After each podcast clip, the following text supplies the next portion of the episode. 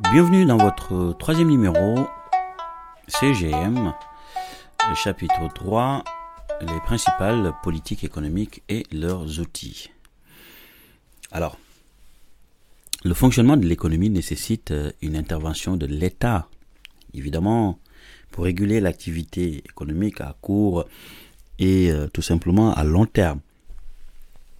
La régulation économique repose d'une part sur le rôle traditionnel attribué à l'État et d'autre part sur tout simplement la mise en œuvre de différentes politiques économiques.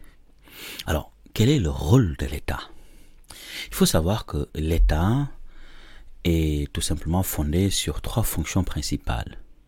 En référence tout simplement à Richard Musgrave, euh, économiste américain, qui nous tout simplement euh, qui nous explique qu'en réalité les trois éléments sont les suivants l'allocation des ressources, la redistribution et la régulation.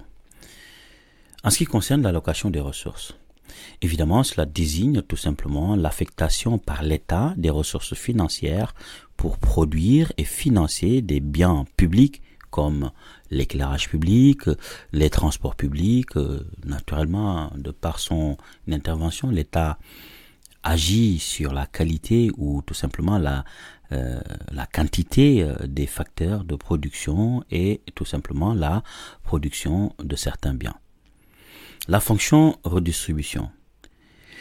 Quant à elle, il va reposer sur des critères de justice sociale, vise à corriger les euh, tout simplement les inégalités entre individus. Alors elle va se traduire euh, par une modification de la répartition euh, des, des, revenus primaires afin tout simplement de redistribuer les écarts de revenus entre les riches et les pauvres.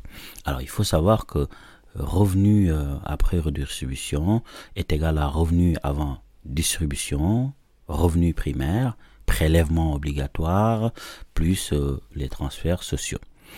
La fonction, enfin, euh, de régulation a pour, euh, a pour tout simplement objectif de contrôler la situation économique afin de maintenir les proches, en tout cas l'économie beaucoup plus proche d'un équilibre souhaité. Alors, la fonction de régulation va consister ici à, lutter contre tout simplement les, défaillances de marché, euh, c'est-à-dire euh, la production de biens publics, réduction des externalités négatives, par exemple les nuisances dégradant l'environnement, par exemple.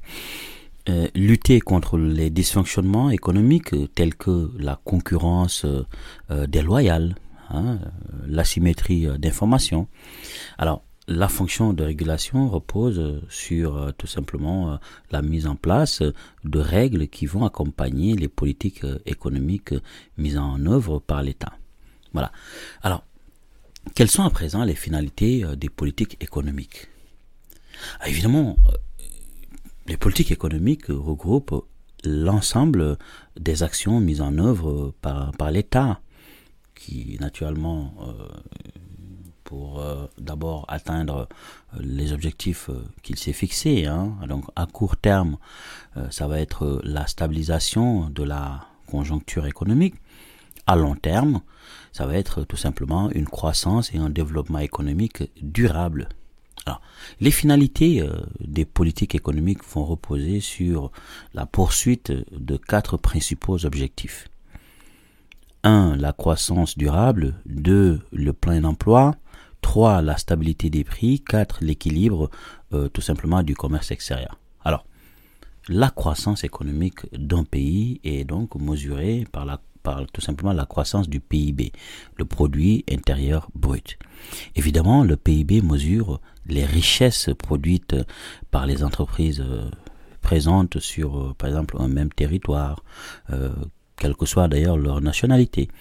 Alors il se, il se calcule en faisant tout simplement la somme des valeurs ajoutées des entreprises, c'est-à-dire le PIB comprend euh, évidemment les productions marchandes créées donc par les entreprises et tout simplement les productions non marchandes, c'est-à-dire créées principalement par les administrations publiques. Alors le PIB par habitant, c'est-à-dire le PIB par nombre d'habitants, est souvent retenu pour euh, tout simplement effectuer des, euh, des comparaisons entre, entre, entre pays. Hein. Euh, ça veut dire que la, la croissance économique est, est nécessaire au développement euh, d'un pays. Alors pour mesurer évidemment le niveau de développement, il existe d'autres indicateurs économiques. Hein? Euh, vous avez l'indicateur de développement humain, ce qu'on a communément connu sur le sur l'IDH, euh, qui permet d'avoir une approche qualitative de la situation économique dans un euh, dans un pays donné. Alors évidemment, il va inclure euh, notamment l'espérance de vie, la durée de la scolarisation, par exemple. Alors pour atteindre ces objectifs, il faut le savoir, euh, des objectifs de plein emploi hein, euh, et de stabilité des prix, l'État doit lutter contre, par exemple, le chômage et l'inflation. Le chômage représente un, un, déséquilibre économique sur le marché, c'est-à-dire la demande d'emploi est supérieure à l'offre d'emploi. Le chômage est donc mesuré par le taux de chômage, le taux de chômage en, en pourcentage, hein, c'est-à-dire euh, 15 personnes, par exemple, euh, si vous avez euh, des personnes de, de, de 15 ans ou, ou plus euh, sans travail, en recherchant, par exemple, en recherche d'emploi sur population active. Voilà. Donc, en, matière de pourcentage, c'est personnes de, de, plus de 15 ans, ou en tout cas, ou 15 ans, euh, qui sont en recherche d'emploi sur la population active. Donc, la population active, donc, comprend euh, toutes les personnes ayant un emploi ou tout simplement en recherche d'emploi, c'est-à-dire les chômeurs. Voilà. Le plein emploi, ici, est tout simplement atteint en, en réduisant le, chômage par euh, tout simplement la mise en place de politiques économiques adéquates en faveur tout simplement de l'emploi. Maintenant, l'inflation. Alors, il faut savoir que elle est euh, ici la, perte du pouvoir d'achat de la, de la monnaie qui se traduit par une, augmentation générale et durable des prix. Alors, pour, euh, pour évaluer le, le taux d'inflation, vous avez, vous avez l'INSEE euh, qui calcule l'évolution de, de l'indice des prix euh, à la consommation, ce qu'on appelle euh, IPC. donc l'inflation pénalise le pouvoir d'achat et le maintien au niveau de vie des ménages. Alors, évidemment, elle entraîne ici une perte de valeur de la, de la devise nationale et de la valeur de l'épargne. Donc l'inflation pénalise euh, également les entreprises qui voient leurs coûts augmenter, hausse des prix et des salaires euh, pour tout simplement compenser. C'est pourquoi d'ailleurs l'État, euh, contre, pour lutter contre ce déséquilibre économique et maintenir une inflation modérée, c'est-à-dire inférieure à 2%, pour par exemple les 19 pays de la zone euro. Voilà. Alors, euh, évidemment, il faut savoir que euh, pour identifier ici les, politiques conjoncturelles et leurs outils, les politiques conjoncturelles naturellement visent à agir sur tout simplement l'activité économique et euh, évidemment à résoudre euh, naturellement les dysfonctionnements à court terme. Hein. La conjoncture économique désigne la, situation économique à un moment donné, Actuellement, la politique économique conjoncturelle de la France euh, privilégie la, la stimulation de la croissance économique et la lutte contre tout simplement le chômage.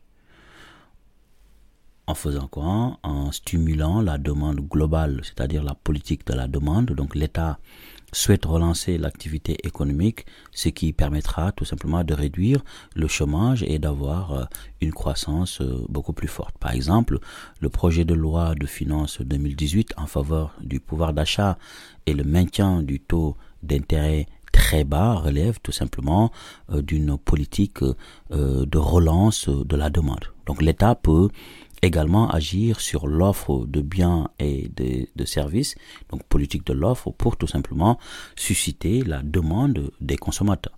Par exemple, le crédit d'impôt sur euh, pour la compétitivité euh, de l'emploi CICE euh, relève tout simplement d'une politique de l'offre accessible à toutes les entreprises employant des salariés. Hein. Euh, le 6 ici permet euh, aux entreprises de bénéficier d'une d'une économie d'impôts. Euh, donc le 6 a pour objectif de redonner aux entreprises euh, des marges de manœuvre pour tout simplement investir, euh, prospérer euh, de nouveaux marchés, innover, favoriser la recherche l'innovation de tout simplement et recruter. Voilà. Et donc pour mettre en œuvre ces différentes politiques économiques conjoncturelles, l'État dispose des outils de la politique budgétaire et tout simplement de, de la politique monétaire. Donc la politique budgétaire repose sur la variation des recettes et tout simplement des dépenses qui constituent le budget de l'État. C'est-à-dire les outils de la politique budgétaire sont donc la fiscalité, la fiscalité qui est une diminution tout simplement des recettes de l'État. Et donc, euh, par exemple, vous allez avoir la, suppression de l'impôt sur euh, la scolarité et naturellement sur la fortune euh, et la taxe d'habitation peut naturellement améliorer le pouvoir d'achat des ménages euh, et donc relancer la consommation, donc l'investissement et, et donc l'emploi. Il faut savoir que les dépenses publiques euh, euh, une hausse des dépenses publiques va créer des, des débouchés pour les pour les entreprises. Hein. Donc euh, naturellement, les politiques budgétaires doivent euh, la politique budgétaire doit tenir compte du niveau de déficit budgétaire qui correspond à un niveau de dépenses, euh, dépenses publiques surtout, euh, supérieur aux, recettes de l'État. Voilà. Donc au sein de la de la zone euro, le déficit budgétaire d'un État ne, ne devrait pas normalement dépasser 3% du PIB. Voilà. Donc la politique enfin monétaire euh, consiste ici à, à, réguler la masse monétaire, donc euh, la quantité de monnaie en circulation, et à stabiliser les prix. En effet, il faut savoir que trop de monnaie en circulation est source d'inflation et une et d'une baisse tout simplement de la valeur de la monnaie. Donc le principal outil de la politique monétaire est tout simplement la variation des taux d'intérêt. Donc la variation des taux d'intérêt va influencer la demande de crédit donc des entreprises et des ménages. Donc dans la zone euro toujours, la politique monétaire relève de la Banque centrale européenne. Voilà, qui, qui définit tout simplement le niveau euh, des taux euh, directeurs euh, applicables dans les 19 pays. Voilà, je vous remercie de m'avoir écouté et je vous dis tout simplement à très bientôt. Merci.